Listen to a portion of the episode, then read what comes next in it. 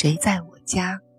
海灵格家庭系统排列，第一章第五节，作用于社会法则中的良知。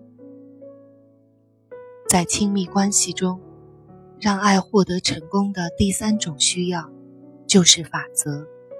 首先，法则涉及一个社会群体中制约共同生活的规范和社会习俗。所有持久的关系。都会发展出一些规范、规则、信念和禁忌，以便约束他们的成员。这样，法则和架构的存在，使关系变成了关系系统。这些社会习俗构成了所有成员都同意的表面习俗。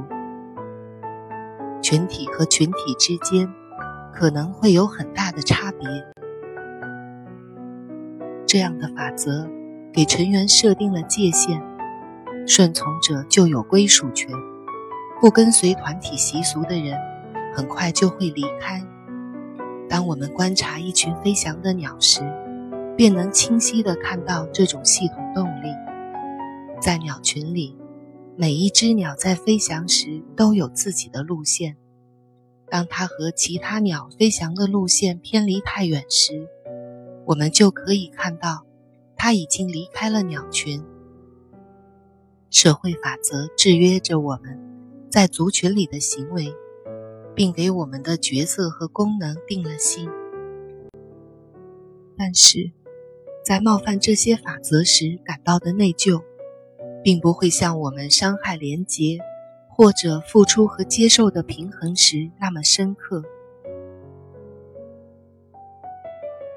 亨特·伯门特的附加说明：在以前，被家族和群体排除在外的后果，肯定比现在严重的多。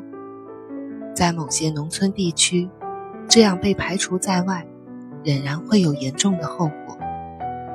我们生活在一个社会法则迅速变化的时代，这些社会演变在增加了选择的弹性、灵活性和个人自由的同时。也增加了疏远、困惑和飘忽，对由清晰的归属感自然而然地带来的良好感觉，可能也会有所限制。人们寻求的许多个体问题和家庭问题，常常是由于旧的社会和家庭法则被打破，而新的能够受得起时间考验。为爱服务的法则又很难发展起来。例如，传统的法则对男人和女人之间的角色和劳动分工做了具体的定义。现在的情况正在迅速地改变，很多夫妇需要花费巨大的精力去发展新的法则，以适应他们自己的情况。